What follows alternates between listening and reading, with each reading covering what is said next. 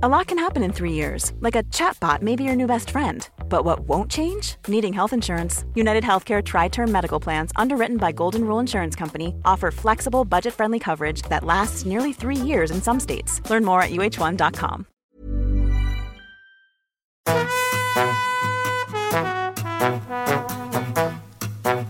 Hola, estás escuchando De piel a cabeza. Un recorrido por tu salud con Ana y Rosa Molina.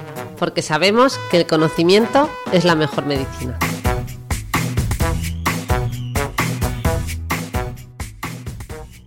Hola a todos y bienvenidos a un episodio más de De piel a cabeza. Hoy traemos un episodio que nos lleváis pidiendo no unas semanas ni meses, es que lleváis años pidiéndonos que hablemos del dolor. Y bueno, sin duda es un tema súper interesante, muy necesario, pero también muy complejo. Así que hemos elegido a grandes profesionales para que nos ayuden a abordar este tema. Bienvenidas, Ana y Blanca. Hola, hola, ¿qué tal, Rosa? ¿Qué tal?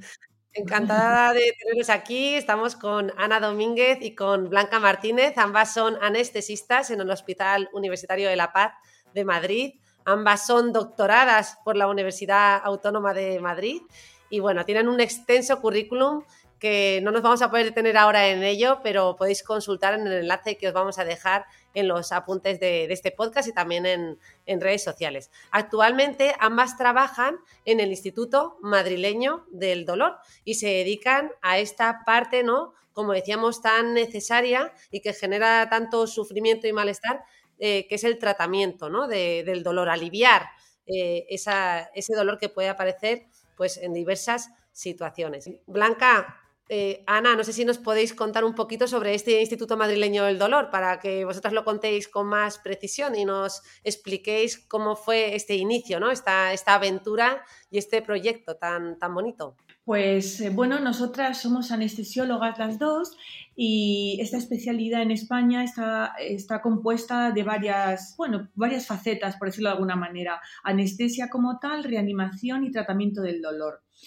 Entonces eh, se nos brinda la oportunidad a las dos de formarnos en este aspecto tan concreto de la especialidad, porque de toda ella quizás sea un tanto por ciento muy pequeño lo que ocupa, y nos damos cuenta cuando nosotros tomamos contacto con, la terapéutica del dolor que, bueno, pues que nos encontramos con pacientes con dolores difíciles, dolores que no son habituales, dolores que nos los vemos de nuestros propios compañeros, por ejemplo, quirúrgicos, porque ya, como todo el mundo sabe, la anestesia tiene mucha relación con el aspecto quirúrgico, y bueno, pues eh, empieza a un poco el tema. Nosotros trabajamos en la sanidad pública y nos damos cuenta de cómo, cómo acuden los pacientes, qué armas nosotras podemos ofrecer para, para intentar aliviar este dolor y sobre todo para prevenirlo.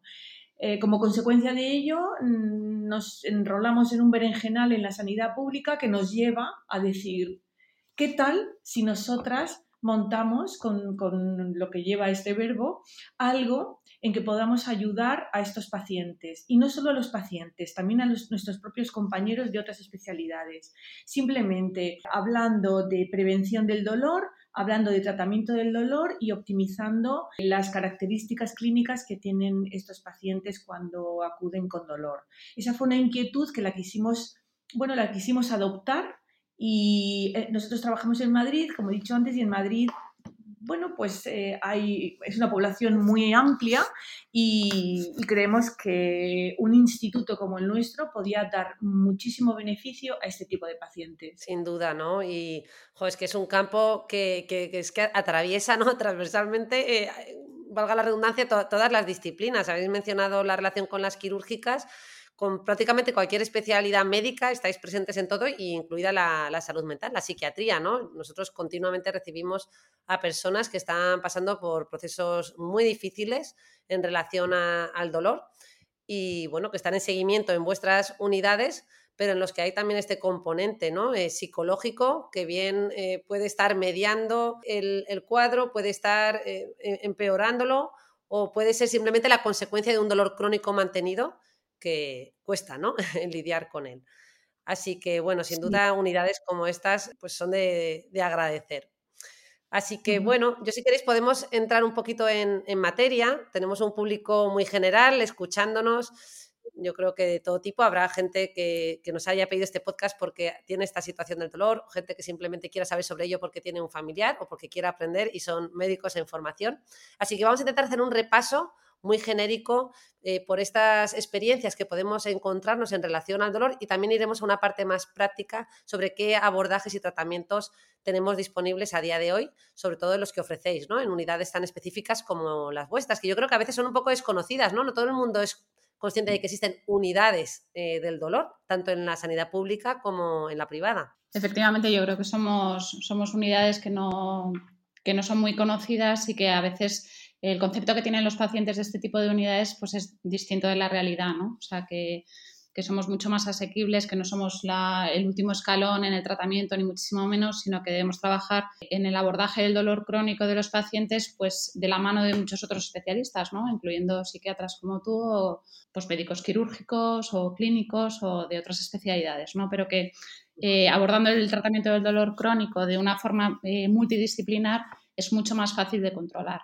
Porque eso sí, a día de hoy, esto ya eh, como duda eh, de, eh, compañera de, la sanidad pública, lo que es dentro del sistema ¿no? de, la sanidad pública, la derivación sí que es a través de, distintos especialistas, ¿no? Sí, normalmente la derivación dentro de la pública, por lo menos, es de un especialista que deriva al paciente a la unidad del dolor crónico, pero que puede derivarlo de muchas maneras. El conocimiento de las unidades de dolor a veces tiene que ser extensivo pues también a otros profesionales, ¿no? que también dejan las unidades de dolor como último escalón terapéutico cuando ya no, no, tienen más recursos en sus manos. Y sin embargo, si los derivaran antes, pues el, manejo del paciente sería mucho más sencillo. ¿no? Como habéis mencionado, ¿no? que trabajáis también en el campo de la prevención. Esto quiere decir que, que hay que trabajar incluso desde antes. Así que, bueno, si os parece, vamos a hacer un, recorrido. Vamos a empezar hablando un poco de cómo definís vosotras como médicos, anestesiólogas, el dolor, los tipos de dolor que hay, agudo, crónico, primario, secundario, nociceptivo, neuropático.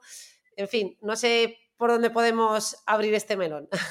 Eh, bueno, el dolor eh, realmente es, es, una cosa que es difícil de definir, que bueno, existen distintas definiciones del dolor según distintas asociaciones que se dedican a ello pero sin embargo es súper fácil de entender el dolor, porque todos tenemos experiencia de dolor, tanto presente como pasada, desde que somos muy pequeños, ¿no? Y entonces eso hace que el concepto de dolor sea eh, muy sencillo y muy, muy, fácil para todos. Pero eh, lo que tenemos que diferenciar es lo que es la nocicepción, que llamamos en medicina, ¿no? Que es el sistema biológico en el que se transmite el estímulo doloroso de lo que es el dolor, ¿no? Porque el dolor está mucho más influenciado por factores que pueden ser sociales, psicológicos o biológicos, que es mucho más extensos que la propia nocicepción, ¿no? que la propia estimulación del sistema nervioso. Claro, porque eh, las personas aprendemos lo que es el dolor eh, no solo por el, por el, estímulo doloroso, sino por las experiencias vitales que nosotros tenemos. Entonces, eh, asociamos circunstancias con percepciones dolorosas, etcétera. ¿no? O sea, es una experiencia que es absolutamente subjetiva y para la que no tenemos un termómetro, ¿no? que, aquí siempre decimos, no tenemos una prueba, un termómetro que poner al paciente y saber si el dolor ha ido a más o ha ido a menos, ¿no? No hay ninguna prueba que sea objetiva. Vosotros lo que usáis como una especie de escaleta, ¿no? Entiendo, eh, en esa, dentro de lo que es esa experiencia subjetiva es del 1 al 10, ¿cómo evalúa usted su experiencia del dolor, no? Claro, al fin y al cabo es, el propio paciente el que nos puede decir subjetivamente cómo está su dolor, que puede ser por una escala visual o por un número o por un cuestionario, pero siempre de una forma subjetiva. Sería interesante quizás distinguir los tipos de dolor, pero sin mucho, sin mucho entreverado porque puede ocasionar confusión. A grandes rasgos tendríamos un tipo de dolor agudo, que sería un dolor que avisa de que algo está ocurriendo y que lo hay que arreglarlo tipo cólico nefrítico, tipo apendicitis o un dolor crónico. Eh, hoy en día se acepta que el dolor es crónico cuando lleva más de tres meses conviviendo con el paciente. Incluso las nuevas guías nos hablan de casi dos meses, con algunas excepciones, ¿no? como el dolor pélvico, que quizás sería para, otro tema porque también es muy amplio. Eh, dentro del dolor crónico, pues podemos tener ciertos aspectos del dolor. Pues me duele como si me ardiera, me duele como si me clavaran alfileres, eh, solo me duele cuando se inflama, me duele cuando llueve, me duele cuando hace frío. Esos son aspectos muy, muy, muy sutiles del dolor crónico. Pero a grandes rasgos se podría decir que el dolor crónico se divide en un dolor somático, por ejemplo, una patada en una rodilla que dura meses y como consecuencia duele la rodilla durante un tiempo, un dolor neuropático como puede ser una neuralgia posherpética, es decir, un dolor que queda como consecuencia de haber sufrido una infección por un herpes, o un dolor inflamatorio como por ejemplo puede ser el de una artritis reumatoide, que cada vez que hay una inflamación el paciente muestra dolor durante un año, otro año, otro año, etc. Y luego, por último, dentro del dolor crónico se habla del dolor nociplástico. Y con respecto a este tema hay que tener mucho cuidado porque parece que este término solamente se, se adopta o se dice cuando no sabemos muy bien explicar por qué le duele al paciente o no encontramos ninguna causa que justifique al paciente. Y tiene muchas características comunes con la fibromialgia o con los síndromes de fatiga crónica, que tampoco podemos explicar muy bien por qué ocurren este, este tipo de enfermedades. Quizás incluso los propios mentores de este término decían últimamente que hasta se estaban arrepintiendo de haberlo, de haberlo publicado porque estaba habiendo una, como una nueva ola de poner o de catalogar al dolor nociplástico cuando no se encuentra el origen del dolor. Y esto también puede inducir un poco error. Pero en general esos son los grandes tipos de dolor que contamos en clínica. Pero dentro del dolor crónico entonces son estos que habéis mencionado, distintas tipologías como el somático, el neuro hepático, el inflamatorio y el nociplástico sería uno más, ¿no? Dentro de esos tipos de dolor uno Más. Eso es, uno más. Luego, perdón, Rosa, también puede haber excepciones, es decir, el dolor agudo, el dolor agudo por excelencia suele ser un dolor somático. Lo que pasa es que el, somático puede tener aspectos también eh, de cronicidad, no, no solo el diferenciar agudo y crónico va más en función del tiempo que del mecanismo que originó el dolor o del, receptor que se está estimulando o de la fibra que se está alterando, ¿no? Va más en función del tiempo. Cuando habláis de somático referís a físico, ¿no? Cuando el componente principal es físico puro y duro, como un traumatismo, ¿no? Una lesión que ha destruido tejido. Es físico en estructuras que tienen nociceptores que no son los nervios. No sé si me explico. Piel, articulaciones, fascias, músculos, tendones, pero no nervios. Cuando hay un dolor nervioso se llama neuropático y un dolor neuropático también puede ser agudo, por ejemplo, una ciática o una ciatalgia. Muy bien este, este, matiz, ¿no? Porque fíjate que yo también ya como profesional, este, este tipo ¿no? de sutilezas en el, en el, lenguaje técnico que utilizamos, pues hasta las tenemos olvidadas, ¿no? Y entiendo que, que, habrá gente que tampoco lo tenga muy claro. vamos a hacer una ampliación de todo este campo, sobre todo de este último término que hemos mencionado, el dolor nociplástico, que incluye, por así decir, entiendo, un mayor componente subjetivo y de hecho vamos a encontrarnos con un psiquiatra que, ha trabajado mucho en, este campo y con el que podremos profundizar un poquito más para aquellos oyentes que estén interesados. Pero vamos a seguir avanzando y a mí me ha resultado ¿no? muy, muy potente esta, esta idea ¿no? del concepto del dolor como experiencia, es decir, como una experiencia compleja que a su vez puede cambiar, por tanto, en función del momento, del sitio en el que nos encontremos, según las emociones o según nuestro estado emocional e incluso mm, según la posición en la que estemos. ¿Qué, podemos decir de todas variables? ¿Cuáles son las que vosotras medís, las que veis que con más frecuencia aumentan o intensifican el dolor? ¿Cómo abordáis toda la, complejidad ¿no? y la subjetividad de, esto? No tiene nada que ver, eh, Rosa, dolor agudo y dolor crónico. En el dolor agudo hay pocas cosas que influyan en la, experiencia como tal, ¿no? porque está claro que uno tiene un cólico nefrítico independientemente de su estado emocional. Uno tiene una ciática eh, independientemente también de que le hayan dado una buena o una mala noticia. Sin embargo, en el dolor crónico cambia por completo toda la percepción que tenemos del dolor. Y los aspectos emocionales que tú nos preguntas ahora o los factores ambientales juegan muchísimo, muchísimo papel en la, percepción alta o baja del dolor. Por ejemplo, en casi todos, incluso en el dolor musculoesquelético, en el dolor pélvico, en casi, yo diría que casi el 100% de los dolores, es un factor de riesgo, la cronificación del dolor, el hecho de que el paciente tenga alteraciones emocionales, ansiedad, depresión y trastornos de personalidad. Esto se ha visto en numerosos estudios que son un componente importantísimo que aumenta la cronicidad del dolor y aumenta el fracaso de que nuestros tratamientos funcionen de una manera óptima.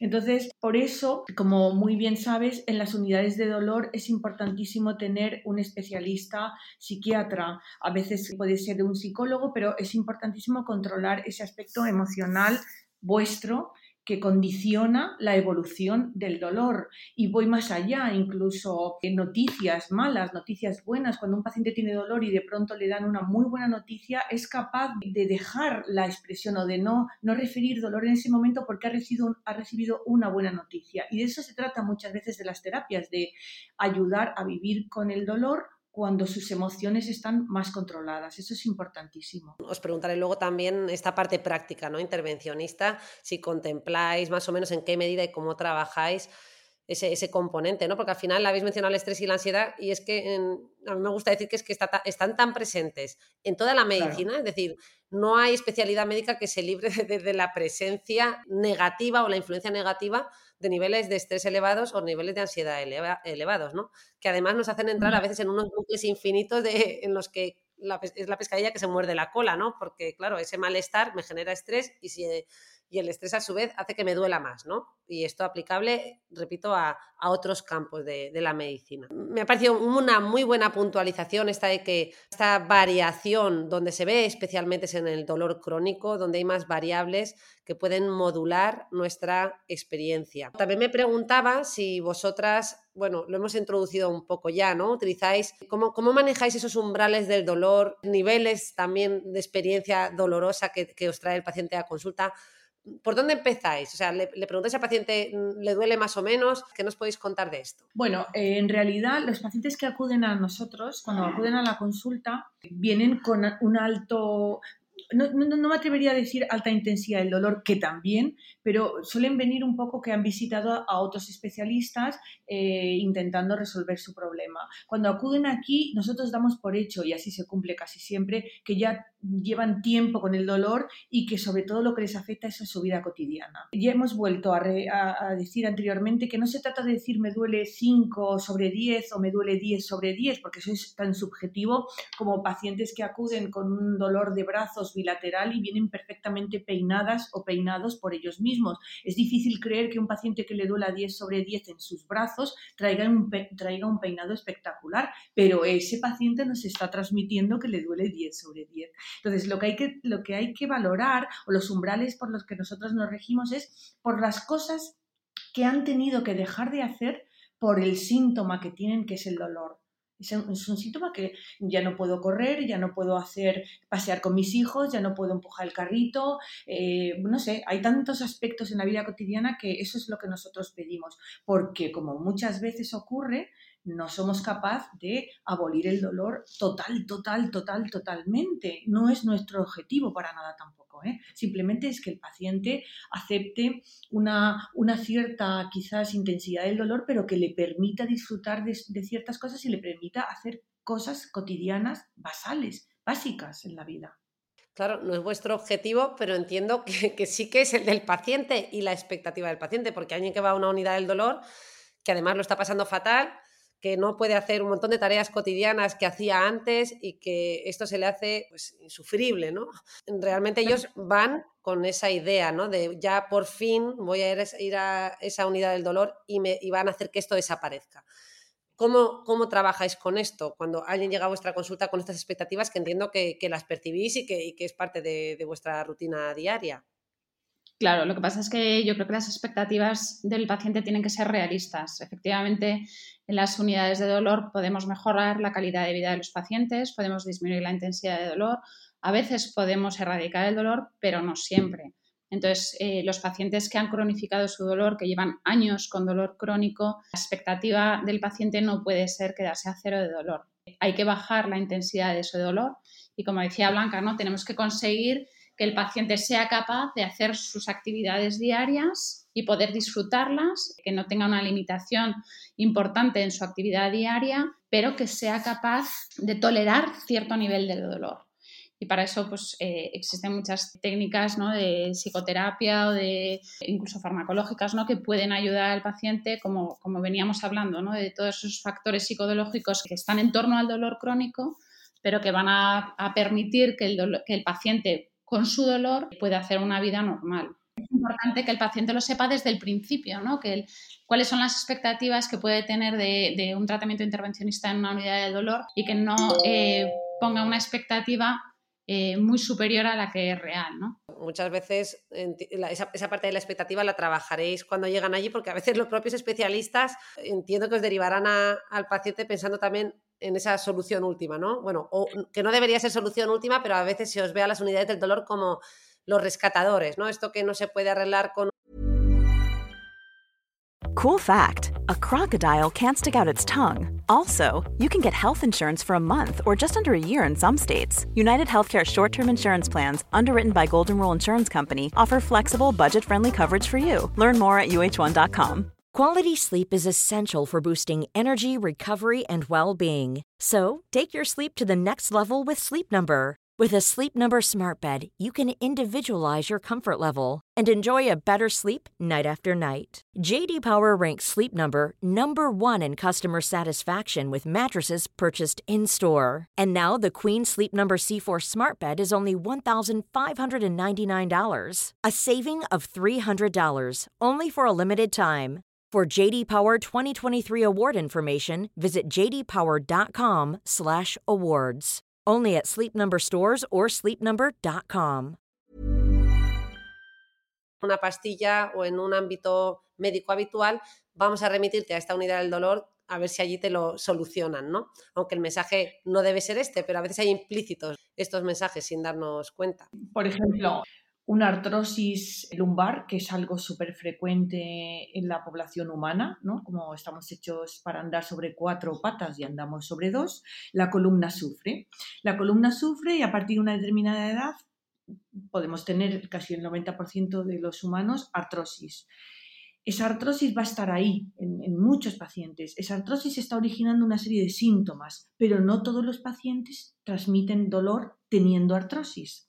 Es decir, no por el hecho de que todo paciente a partir de 69 años tenga artrosis, significa que todos los pacientes por encima de 69 años van a tener dolor derivado de la columna. Es probable que lo tengan, pero no todos lo tienen. Nosotros no estamos aquí para aliviar la artrosis. Simplemente que esa artrosis que manifiesta el paciente, que nosotros podemos ver en una resonancia magnética, no le altere demasiado su vida cotidiana, porque hay cosas que no podremos cambiar que son ciertas enfermedades y ciertos aspectos, por ejemplo, que acompañan al envejecimiento y a algo fisiológico del humano. Entonces, es un ejemplo para, transmitirte que, bueno, pues que, que, hay una enfermedad, que nosotros vamos a intentar que esa enfermedad no origine tanto dolor, pero es difícil decirle a un paciente que va a estar a cero de dolor, cero, cero, cero, teniendo quizás una columna deteriorada. Por otro lado, vosotros también un poco, vuestro mensaje es que el dolor hay que, ¿no? Se puede y se debe tratar, aunque no hayamos conseguido tener un diagnóstico concreto, ¿no? Por parte de un especialista, porque esos otros casos también os los encontráis. Claro, es que el, dolor crónico, ya por las clasificaciones de las enfermedades médicas, está definido como una enfermedad en sí misma. El dolor agudo responde a una causa, entonces eh, por eso el paciente lo entiende bien y lo tolera mm, relativamente bien, ¿no? El dolor crónico muchas veces o no responde a una causa o es un síntoma desproporcionado a la causa. Por ejemplo, el síndrome del miembro fantasma de los pacientes que sufren una amputación traumática. El miembro no está, el miembro ha tenido que ser amputado y los pacientes siguen teniendo dolor en un miembro que no tienen ya, ¿no? Tienen dolor en el pie o tienen dolor en la pierna, siguen teniendo sensaciones dolorosas porque el dolor se ha cronificado. Se ha cronificado significa que el paciente tiene ya una alteración del sistema nervioso que está dando una señal de dolor que no es acorde por una serie de mecanismos que se producen eh, patológicos en el sistema nervioso central que dan lugar a una cronificación del dolor. El fenómeno del miembro fantasma, que además es un fenómeno como muy curioso y que entiendo que todavía despierta muchas incógnitas, al mismo tiempo también eh, ayuda a plantearse claves ¿no? en, cómo funciona nuestra experiencia del dolor, porque eso es sorprendente que no teniendo ese miembro ya, no existiendo esa pierna porque te la han amputado, te siga doliendo, tengas eh, la sensación de que te duele el pie y ya no tienes pie. Claro, lo que pasa es que es un síndrome que es como muy, muy fácil de ver, ¿no? En la pierna no está y tienes dolor, pero sin embargo esa cronificación del dolor y esa misma fisiopatología ocurre en muchos síndromes dolorosos crónicos.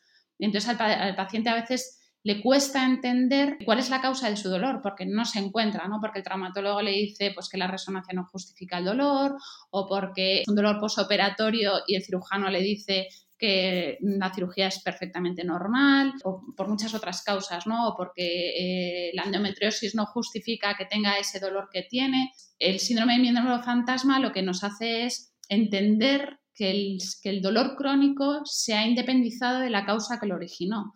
Entonces ya es una enfermedad por sí misma que hay que tratar por sí misma, ¿no? Qué matices tan importantes y cuánto pueden ayudar, ¿no? Yo creo saber esto, efectivamente, porque yo creo que en salud mental pasa algo similar en general, que todo aquello que no es como identificable parece que uno se lo está inventando, ¿no? Y ya le ponemos el término de pseudo, y como si fuera de otra categoría, es decir, como ese dolor, pues no hay un, eso, lo que vosotros decís, en el tejido no se ve una lesión que justifique la experiencia dolorosa del sujeto, parece que ya es como, bueno, pues es que no hay nada, ¿no? Y, el, y la persona se va con todavía más dolor, porque es como, encima no hay una explicación y parece que me lo estoy inventando, pero es que hay una explicación fisiológica para esto, ¿no? O sea, que me parece como fascinante y, yo creo que quita dolor, porque al final el estigma también el estigma que llevan muchas personas, ¿no? Que experimentan dolor, pues también hace que te duela más, ¿no?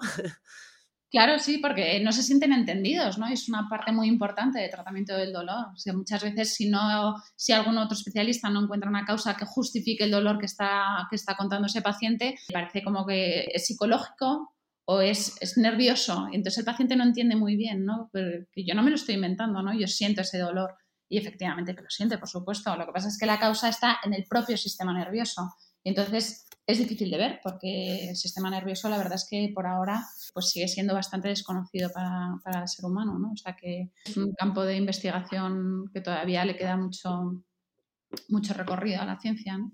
A mí, cuando estáis mencionando el fenómeno del miembro fantasma, pues me vienen otros fenómenos relacionados con el dolor que son muy interesantes, ¿no? Por ejemplo, cómo nuestro propio cuerpo libera endorfinas, ¿no? Como un analgésico natural ante situaciones, bueno, pues no sé, tengo un accidente y en ese mismo momento que he tenido el accidente o necesito, por ejemplo, salir corriendo, pues en ese, momento las, mis propias endorfinas, mis opioides endógenos inhiben el dolor momentáneamente en ese momento más agudo para que yo a lo mejor pueda ¿no? salir del coche, por ejemplo, si me he quedado atrapado en el coche.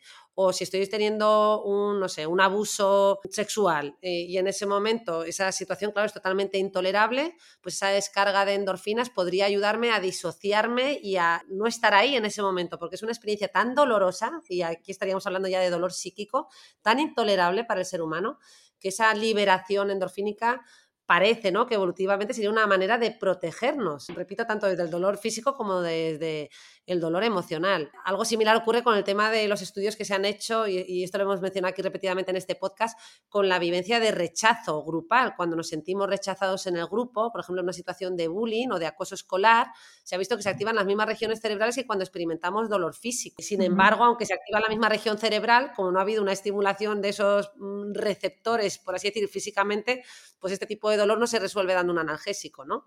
pero hay cosas ¿no? o aspectos neurocientíficos que nos dan pistas y que bueno, pues sería ¿no? muy interesante seguir explorando y seguir investigando porque está claro que, avanzaremos. Claro, y con respecto a eso que mencionas de las endorfinas, ese mecanismo de liberación de, de endorfinas está íntegro en el dolor agudo. Sin embargo, en el dolor crónico se rompe. Es decir, se rompe por completo esa necesidad de liberar endorfinas porque hay dolor. Está roto, por llamarlo de alguna manera, está estropeado. esto justificaría esos fenómenos de hipersensibilidad, de hiperalgesia primaria, de hiperalgesia secundaria. Es decir, el cerebro interpreta como doloroso cosas que no lo son. Y esto eh, eh, forma parte eh, de ese sistema de alerta que se pierde en el dolor crónico. Esa liberación de endorfinas tan bonita y tan, tan, eh, tan, útil. Sí, tan útil, tan automática que se produce cuando uno, tiene una, cuando uno tiene una angina de pecho, no ocurre con el dolor crónico. Ya digo que está el sistema nervioso, hay patología del sistema nervioso y eso es lo que, lo que, lo que condiciona, pues eso, todo, todos esos fenómenos de, de qué dolor tengo cuando realmente estás frotando con una esponja por ejemplo. Claro, yo no, fíjate, en esto no había caído en la cuenta, ¿no? Efectivamente que eso ocurre en el dolor agudo, pero en el crónico es como si esto estuviera averiado, estuviera alterado. Y, esto generaría esa, habéis dicho, hiperalgesia, ¿no? Que sería como un exceso, o sea, un dolor desproporcionado, ¿no? Así es. Oye, y entonces, un poco también, volviendo a esta parte más práctica, informativa para aquellos que están mm, experimentando dolor, es muy importante, ya lo habéis recalcado, al final acudir pronto eh, a unidades del dolor o a especialistas que trabajen ¿no? con el alivio del dolor y no dejarlo tampoco para ese último recurso, porque precisamente todos estos fenómenos que estamos viendo que ocurren en el dolor crónico, de cómo se puede llegar a cronificar, se puede alterar ese sistema eh, de endorfinas endógeno, y se producen todos estos eh, fenómenos de sensibilización, entiendo que cuanto más tiempo pase, peor, ¿no? Efectivamente, cuanto más tiempo pase, más difícil es de controlar ese dolor. Entonces, no es cuestión de acudir a una, unidad de dolor con, un dolor agudo, ¿no? con una apendicitis, ni muchísimo menos, pero un dolor que sea cronificado o que ya no es proporcional a la causa que lo desencadenó, o un dolor que ya por su causa, por ejemplo, eh, porque es un dolor oncológico o un dolor por una artritis reumatoide, o sea que la causa justifica que el dolor ya va a ser crónico, pues cuanto antes esté abordado por distintos eh, especialistas, incluyendo los que tengan que tratarlo, por supuesto, el reumatólogo, el oncólogo, cualquiera, ¿no? Pero que también tenga un abordaje por una unidad del dolor, pues va a ser más fácil de controlar, ¿no? Y claro, yo pensando un poco aquí sí, suponiendo ese paciente que sí que ha ido a vuestra unidad del dolor, ¿Cómo trabajáis a nivel de intervenciones? Porque yo lo que tengo en mi mente es como que habría varios niveles en el tratamiento del dolor. Por, ejemplo, yo lo que veo a nivel, trabajáis como a nivel farmacológico y luego a nivel intervencionista, ¿no? A nivel farmacológico me da la impresión de que hay varios escalones de fármacos o grupos farmacológicos que podéis utilizar y no sé si el último paso es el ya el intervencionista en el que podéis utilizar bloqueos o infiltraciones. Ya. No, no, no, lo que pasa es que está cambiando en los últimos años, claro. Entonces, el tratamiento intervencionista en el dolor crónico que ya está diagnosticado, pues entra en el mismo escalón que el tratamiento farmacológico, porque los, los beneficios y los resultados en los pacientes es mejor, son mejores, ¿no? Entonces, es verdad que hay que hacer un abordaje, igual que hemos dicho, un abordaje psicológico, también hay que hacer un abordaje farmacológico en los pacientes, que, bueno, se pueden utilizar tanto fármacos analgésicos de distintos escalones, ya sean de primer escalón, periféricos o incluso distintos niveles de opioides. Y también se utilizan fármacos que son raros o diferentes, que no, que no parece que son tratamientos del dolor, porque a lo mejor son antiepilépticos, antidepresivos, a dosis especiales que se utilizan como coadyuvantes del tratamiento del dolor, ¿no? porque tienen una función neuromoduladora, no tanto analgésica directa, sino neuromoduladora del dolor. Pero en, esa misma, eh, en ese mismo escalón y en ese mismo primer abordaje, siempre que esté indicado y que las condiciones o las características del dolor crónico que tenga ese paciente pues, eh, sean las adecuadas, siempre se le oferta al paciente tratamientos de tipo intervencionista en el que en la mayoría de los casos a lo que nos dirigimos es a la causa del dolor crónico, que es el sistema nervioso, ¿no? O sea, nosotros hacemos las infiltraciones generalmente en los nervios, en los nervios y en las estructuras que son responsables de esa cronificación del dolor. Entonces, el tratamiento intervencionista ya no se deja como último escalón o para el paciente que ya no tiene otra, otra alternativa, sino que se utiliza desde el principio eh, se ofertan muchas veces son infiltraciones que nos dan información de la causa del dolor crónico, que son diagnósticas como tal, que si, son positivas y si, si, son beneficiosas para el paciente, pues se puede hacer una segunda fase en la que se pueden hacer técnicas ablativas, ¿no? Eh, con técnicas de radiofrecuencia, con temperatura, incluso con alcohol o con fenol o con distintas técnicas que utilizamos pero generalmente eh, sobre el sistema nervioso. También se pueden hacer otro tipo de bloqueos o de infiltraciones que a lo mejor son periféricas o que se pueden hacer pues, en, el sistema musculoesquelético, en articulaciones o en puntos de gatillo, etcétera, ¿no? pero que a lo mejor desde el punto de vista fisiopatológico pues son menos específicas del, dolor crónico, ¿no? Lo más intentan es mejorar la causa que está produciendo ese dolor, aunque el dolor sea crónico, ¿no? Que habéis mencionado, o sea, la verdad es que un montón de, herramientas intervencionistas que, tenéis. Imagino que desde que yo estudié la carrera eso ha tenido que evolucionar un montón porque eh, hay algunas que me han sonado muy, muy novedosas. Pero un poquito echando marcha atrás hacia el, tema de los fármacos, has mencionado, ¿no? Y yo creo que esto es algo que a veces cuesta entender, que utilizáis como coadyuvante, es decir, de apoyo, siempre en asociación, si no entiendo mal, en los antidepresivos y los antiepilépticos, ¿correcto? O sea, nunca los utilizáis de manera, como por así decir, en monoterapia, es decir, que el antidepresivo sea el único fármaco que uséis para tratar el dolor o el antiepiléptico? O sea, en general, estos fármacos se suelen utilizar, mm, digamos, para engañar al cerebro. Lo que hacen es alterar un poco el comportamiento de ciertos neurotransmisores y lo que hacen es que llegue menos la señal de dolor al cerebro. Hace un poco como, como la teoría de la puerta de entrada, dejar que otras sensaciones sean más importantes en el cerebro que el dolor. Entonces, en general, se utilizan normalmente o antiepilépticos o antidepresivos o, parecidos, porque también se utilizan anestésicos locales por vía oral, pero la mayoría de las veces se utilizan en monoterapia ellos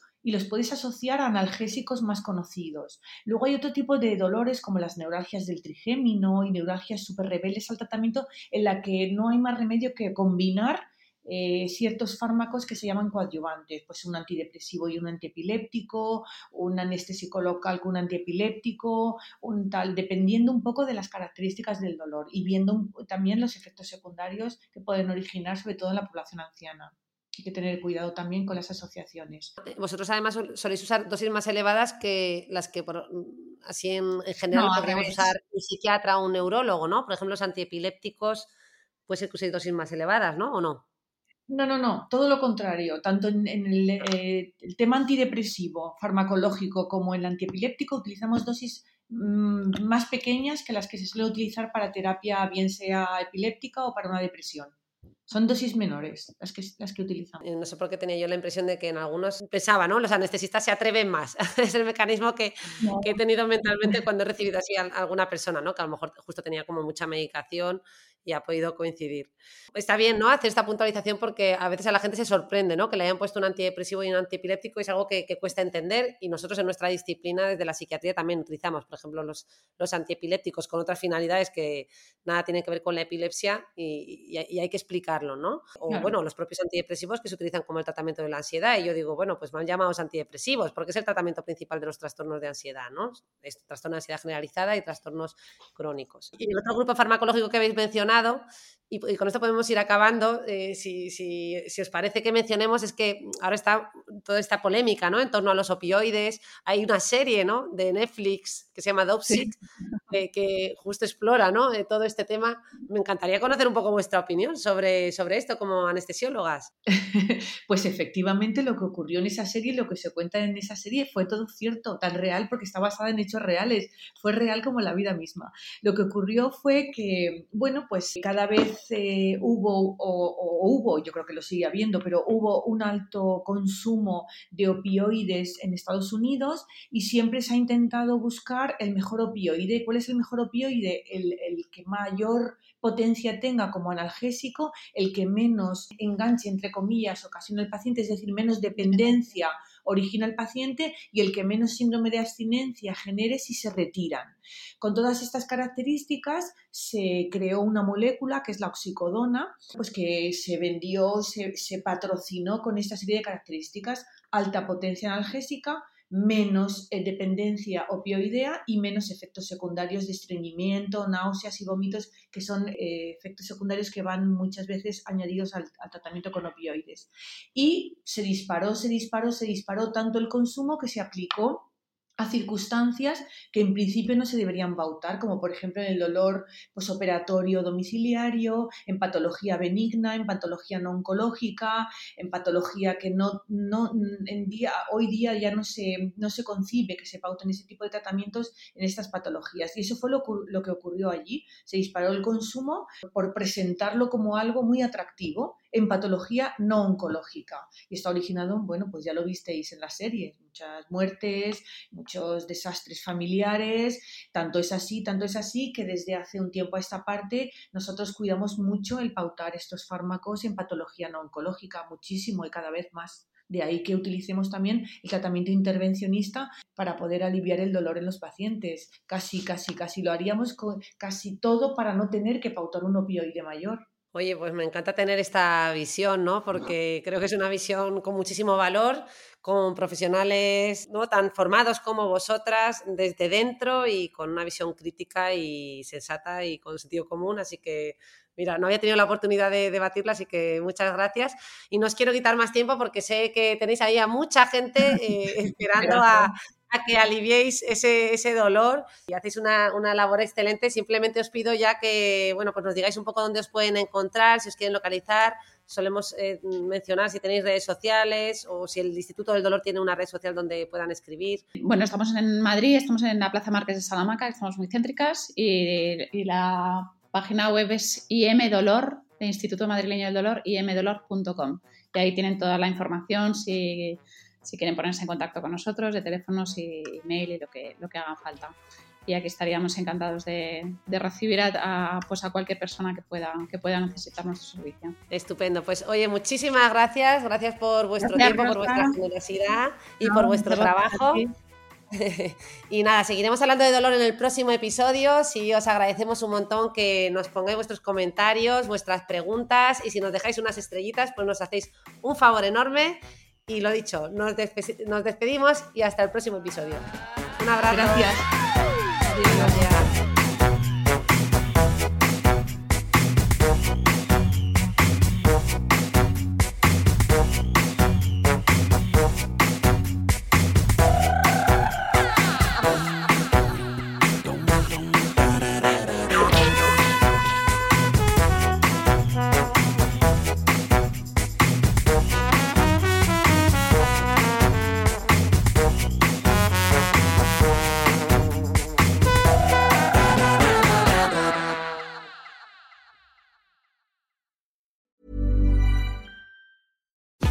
Botox Cosmetic, out of botulinum toxin A, FDA approved for over 20 years. So, talk to your specialist to see if Botox Cosmetic is right for you.